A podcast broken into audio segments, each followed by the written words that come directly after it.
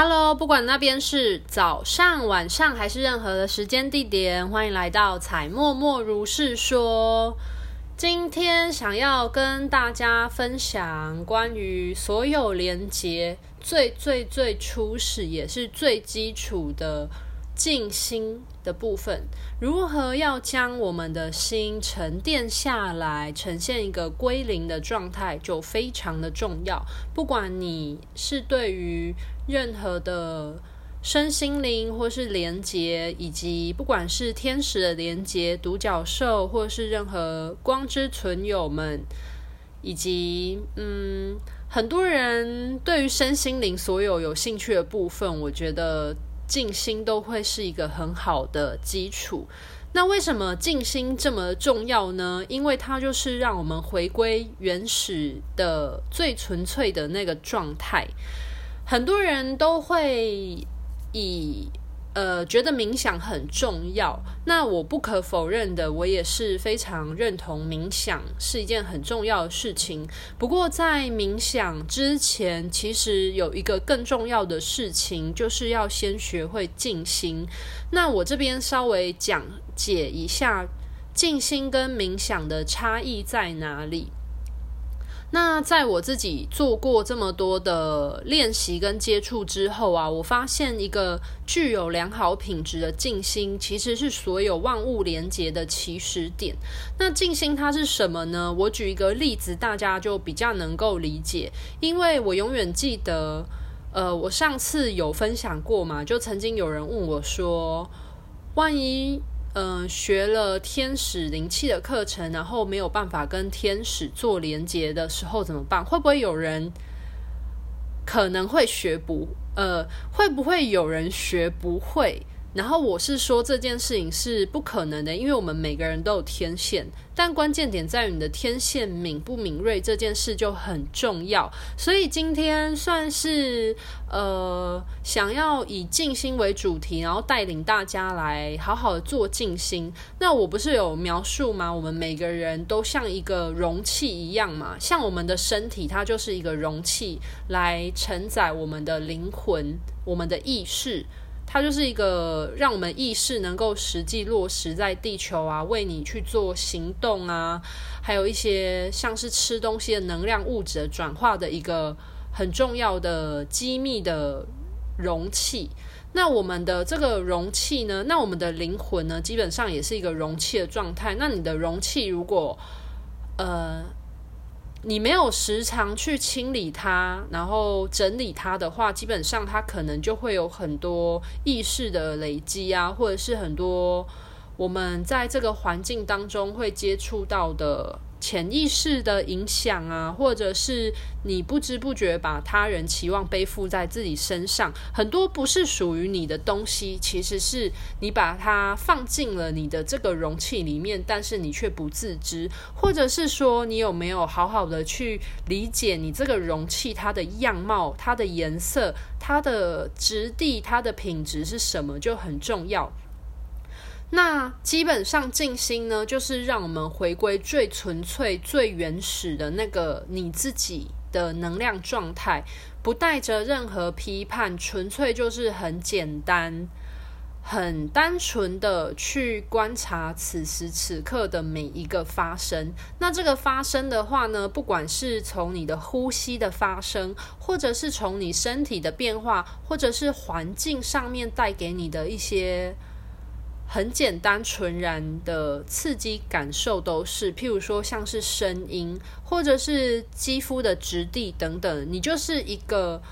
嗯最简单的形式，不带着任何的批判或者是好坏的感受，就是很简单的去感受此时此刻你自己的感官，基本上它就是一个很好的静心的嗯切入点。那静心它可以带来什么样的东西呢？它其实可以让我们的注意力完全的回归到自己身上，因为我们出生下来之后呢，很多人的注意力呢，也不是很多人，应该说我们大部分所被教导注意力都是要向外索取，像是我们的眼睛是看着外面的嘛，所以我们就我们的视觉刺激都是来自于外界。那我们有没有办法，就是透过我们的呃内在的全然的视角去回归看待自己，就是一件很重要的事情。那包含我们的皮肤的刺激啊，还有很多的味觉啊等等的嗅觉，其实都是需要靠环境的刺激或是他人的刺激所给予。可是我们都没有回到自己的身上。那我在这边想要分享我最近买的一副我很喜欢的牌卡，它上面所做的介绍，我觉得就很值得为静心这个。回到内在源头去做注解。这篇故事是这样子说的：在印度古老的传说当中呢，很久以前，很多人类都是神，但是他们非常滥用神的权力，因此众神之主。布拉玛决定把人类的神权收起来，并且要把它藏在一个人类找不到的地方。但问题是，去哪里找到这样的地方呢？为了寻求方案，布拉玛邀请了所有的神来讨论这件事情。其中一位神建议，把人类的神权埋在土壤里吧。布拉玛说：“这样不安全，因为人类在土地上到处挖，他们很快就会再找到神权。”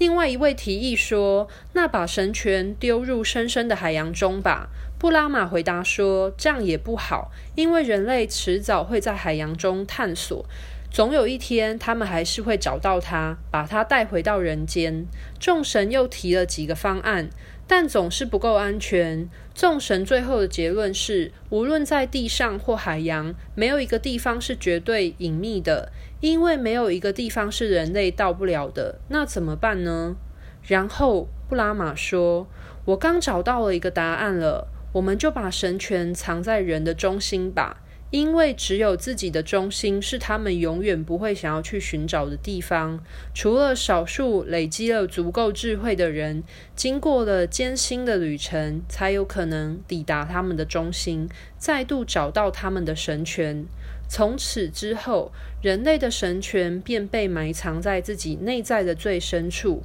人类不断地奔走，往外追寻，到处探索、挖挖掘。攀爬，潜入海里，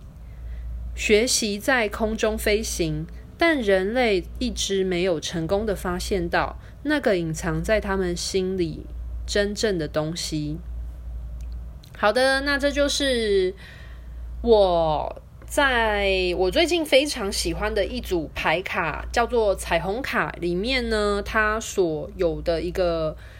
前导引导的介绍。我觉得我看到这一个故事的时候，我其实心里有很深的共鸣感，因为在我寻求了真理这么久，以及寻找了自己这么久的过程当中啊。我们往往会希望从别人的反应，或者是这个世界对我们的认同、自己的认同，去寻找自己的样貌。但是殊不知，其实啊，真正我们自己的宝藏跟能量呢，就在我们自己的内心当中。其实我们本身就是一个宝库，我们自己就是自己的资资源。可是我们有没有去向内探索呢？真的是只有少数的人，具有足够智慧的人，才愿意去探索，往他们的内在寻找。那这就是我觉得静心很重要原因。那不知道大家有没有听过另外一个很有名的灵媒，叫做若文黄。若文煌他曾经在他的一篇直播里面也有提及到一件事情，我也非常的认同。他说，当你不想要接收任何的讯息跟连接的时候，其实回到你的内在中心时，你就是断除所有的连接了。那他说的回到你的内在中心，其实就是你专注在此刻的呼吸。那这个东西在国外的话，东方有一些会说是，呃，打坐、静坐、禅。或者呃，我不太会用冥想来概括这些东西的原因，是因为冥想它是具有观想的动状况。那冥想部分后面我就也会录一些引导的音频，因为我发现就是我的能量蜡烛啊，就是或者是呃某一些呃启动，其实我觉得冥想它也有它很重要的发挥功功呃发挥之处，可是这一集我。比较想要带领大家回到是我们内心那个回到归零那个虚空那个空进入空的状态，为什么这么重要的原因？然后骆文煌他就有讲到，他那一集就有讲到这个概念，我那时候就非常的认同，因为如果你从来没有归零过的时候，你怎么还有办法能够承载任何的东西呢？对，所以其实大家不要小看，就是归零这件事情，基本上它其实是一个很困难。如果你是现在有一些失眠困扰，或者是你脑海中常常会有很多意念奔走的人的话，就更要学习如何做正念冥想，呃，正念呼吸，或是所有的我们国外所讲的。我刚刚有讲嘛，就是东方会怎么样成？那西方的话，现在就很多叫做正念学习，或者是一些正念的观点。那这正念的意思，它的呃意义呢，就是在说你做任何事情的时候，你只。专心一件事情在当下，你如果有像是正念饮食，就是你吃东西的时候，你就不滑手机，不做任何事情，你就只全然的感受你吃东西的这个行为，你汤匙呃手的触感，以及你挖这个食物当中碰撞的过程，然后或者是你把食物放进你嘴巴里面当中，你的牙齿。跟食物的碰撞，或者是食物进到你口腔当中的味觉，还有呃它的触觉在你口中舌头上面的触感如何，以及它带给你的味道，以及你咀嚼的时候的感受，就是它把这些东西都非常放在此时此刻。那这个就会叫做正念意识的练习。那我发现这个跟专注力的训练也是非常相关的。如果你是嗯很长注意力分散，或者是说很长思绪很混乱，或者常忘东忘西的人的话，我会建议大家可以做好一阵子的正念练习看看。那今天呢，想要跟大家分享的方式。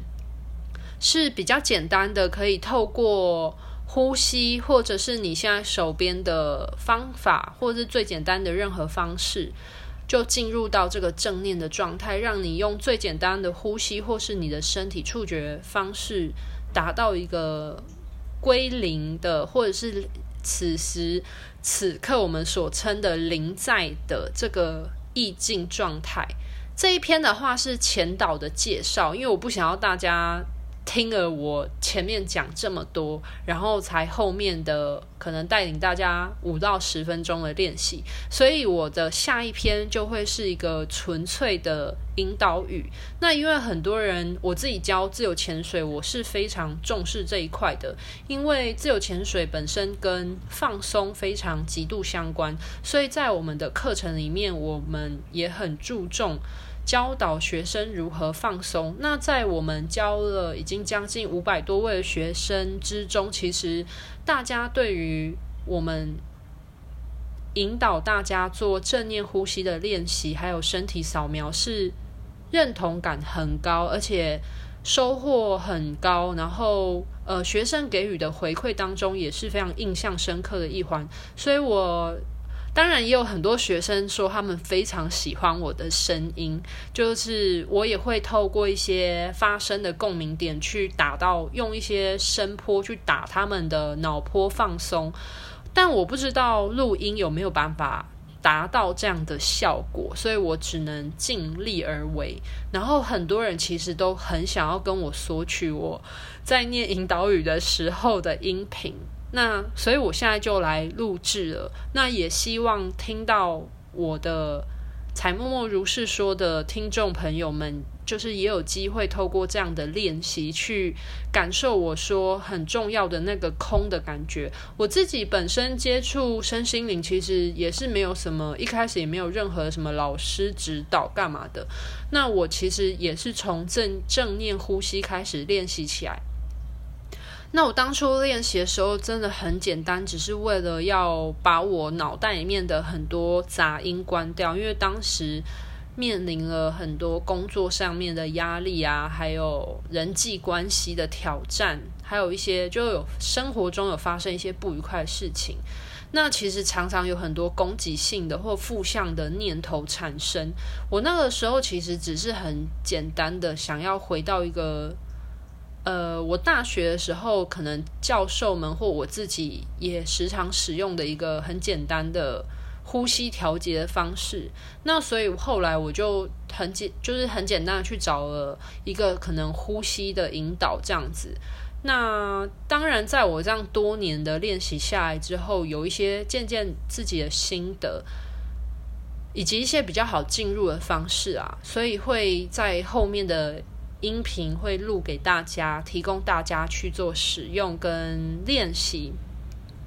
那我也是因为每天早上，因为毕竟就十分钟、十五分钟嘛，很短时间就可以达到一个让自己的意识很清明的效果，有点像是，举一个例子来说好了，我们的大脑就很像我们在做事情的书桌。那如果你这个书桌上面呢的待办事项很多，然后放满了很多的杂物。其实我们的大脑不是一开始就这样哦，只是因为我们要做的事情很多，或者是说你有很多不同的想法。我们呃佛教里面有讲的，就是说就是，诶，我突然忘记那一句话叫什么？诶，就是一瞬生百念吗？就是其实一个瞬间就可以有很多很多的念头。那如果你都没有曾经好好的去清理你的大脑，的话，那它就会像是你的办公桌上面放满了东西。那既然这些东西这么杂乱，你都没有去清理它，或者是排一定的顺序，或者你从来都没有先花上班前花一个时间，先去把你的书桌整理干净，那你怎么会有空间去办公呢？所以我就会在每天的早上的时候都会做。这样子十到十五分钟的呼吸静心的练习，那在做这样练习哦，睡觉前也会。我那时候就是蛮勤劳，早上跟睡前都会做。的后来就发现说，我的生活、我的情绪真的稳定很多，然后我的睡眠也稳定了非常的多。以前都会想东想西的睡不太着，但后来就发现就是比较容易进入放松睡眠的状态，因为毕竟就没想太多事情嘛。然后也。情绪稳定，然后思想也变得比较清明一点，可以用比较拉远一点点的第三人称角色来看待生活中发生很多事情的时候，你就比较不会那么容易陷入在情绪之中，或者是那个泥沼的当下，你就比较能够以一个。呃，距离产生美感的方式来看待你现阶段发生了什么事情。好，那这就是我想要跟大家分享为什么静心很重要的原因。那冥想，如果你是对于连接有兴趣的人的话，冥想也很重要。那冥想的部分，主要它的价值来自于你的创造力的发挥跟想象的发挥，因为我们的。人的大脑是没有办法去创造那个你嗯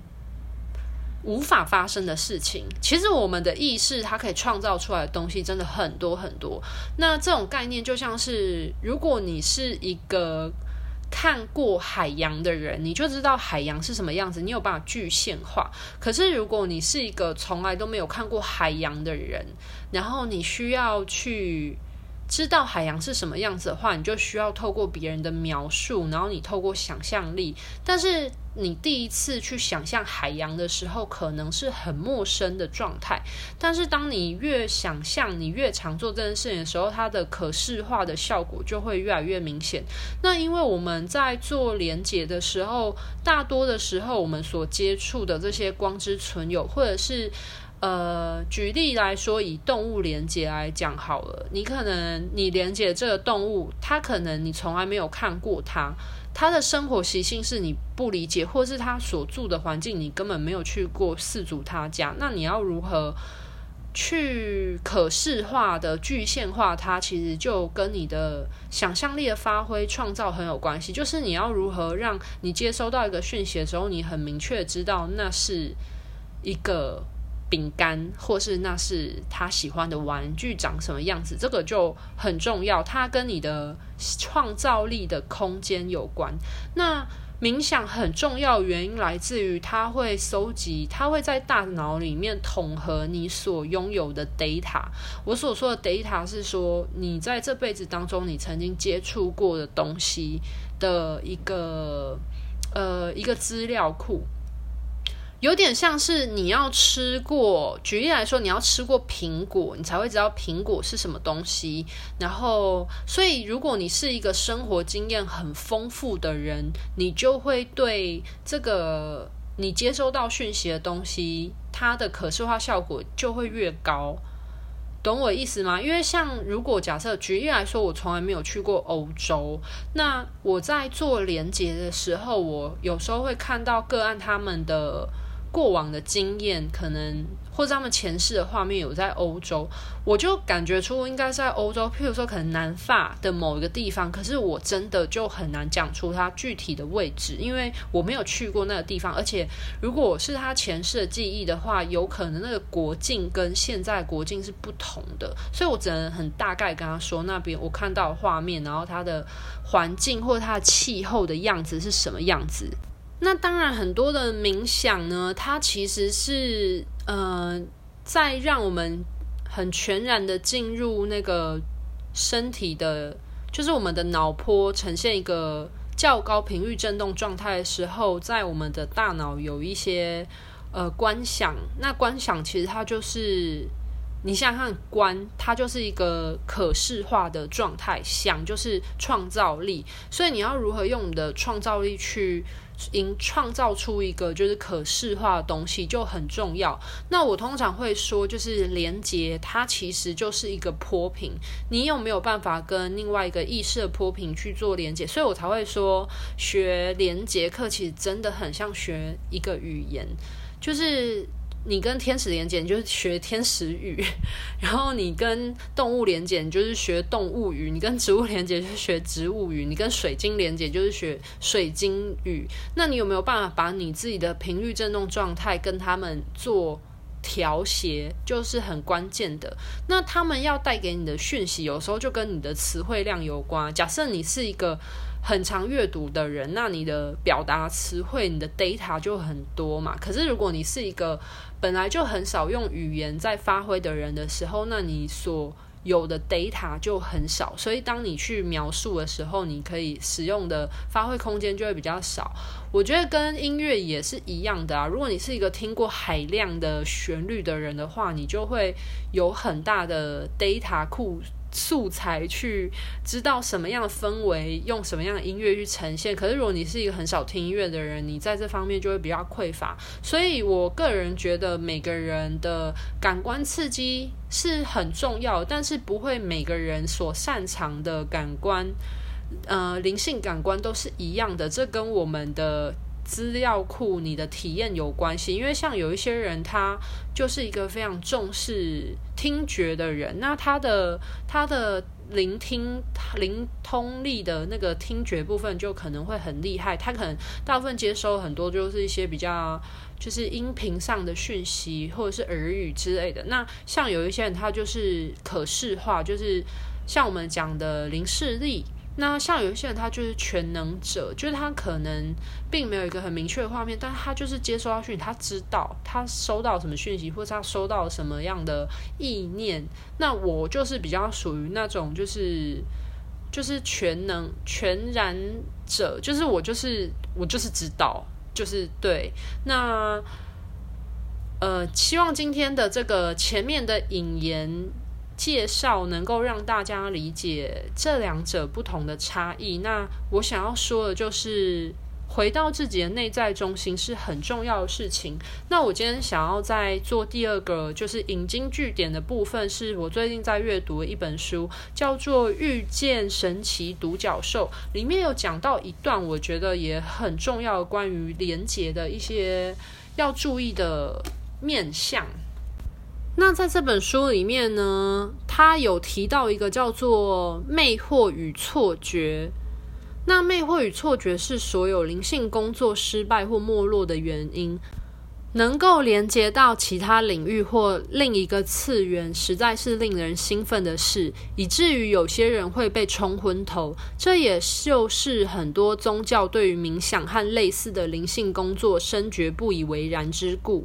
人们遇到自己的独角兽时，往往会欣喜不已。只要能感知到他们，都是很棒的经验。这些光的存有们会照亮你们的路，帮助你们达到灵魂上的目的。但是，假如你对他们有荒谬的期待或不当的投射，他们就会离开。此时会产生一个空间，让能量较低的实体有机会潜入，假装成独角兽。这低能量的存在体会带给你麻烦，给你真真假假的讯息，当然也会让你感到困惑。假如你抱持着崇高的灵性目的，脚踏实地，并以尝试做判断，你绝对不会因此蒙骗。我必须承认，在早期的灵性道路上，我有时会被这种事欺瞒。很幸运的，我只是个很脚踏实地的人。不过，仍不免被轻轻烫伤了几回，也从此学到了要非常警觉。接下来的这一句呢，是重点句。魅惑是指你被所遇到的存有们的魅力，以及你拥有的超凡经验所迷惑。因而让自己被带离神性的纯真。错觉是指你无法分辨真相和错误的想象与投射之间的不同。嗯，这样子好。然后后面的话，因为这这这刚刚我讲的那一句，它有被粗黑，那就继续念喽。天使、指导灵、独角兽和大师们都是神圣的存有，疗愈。通灵传讯和解读都是与神性之间的连结。这些具启发性的存有和经验，全都能在灵性道路上帮助你、抚慰你、扩展你的意识觉知，并疗愈和鼓励你。但是和一切具有力量的东西一样，你都必须以尊敬和谨慎的方式看待它们。你最好是在做冥想或静心之余去接触这些，而不是用这些来取代冥想。所以，好，就念完了。然后，所以呢，就是要跟大家说明，就是。我们都知道，连接其实是你有时候连接接受到一些讯息，你会觉得很不可思议、很期待、很兴奋，这都是很正常的。因为我也经历过，所以我完全可以理解跟认同大家，就是当接收到讯息的时候那种很不可思议的感觉。不过大家永远要记得哦，就是。要回到你的内在中心，然后才去做连接。就是你永远要跟自己连接，你再去做跟其他的存在意识们做连接，然后永远不要丢失了自己的力量。那接下来的这一句也是粗黑，然后最重要的，在这本书里面最重要总结，然后想要分享给大家，也送给大家这句话。你宁静安定的中心是你聆听神的地方，和这个中心保持连接，就是你的安全保障，也是你的力量所在。好，就是这样子。呃，我觉得阅读这一本书，其实它的震动频率还蛮高的。在阅读的过程当中，我觉得非常的舒心。那这本书的作者他是 Diana Cooper 老师，他其实是在欧洲、欧美那边非常早期就呃跟天使还有跟独角兽啊一些光之存有们做连接的一个。一个身心灵的老师，然后他本身自己也是临床的医学家，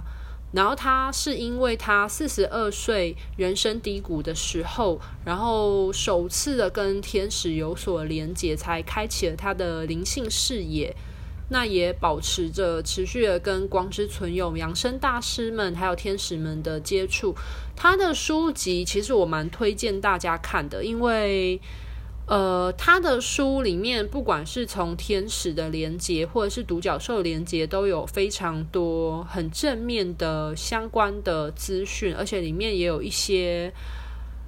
我觉得很不错的冥想方式。那未来的话，因为它是文字的，我未来也有考虑说可能。就是我自己看书的过程，觉得很不错。几个冥想，想要把它录成音频档，因为方便我自己啦，也方便大家在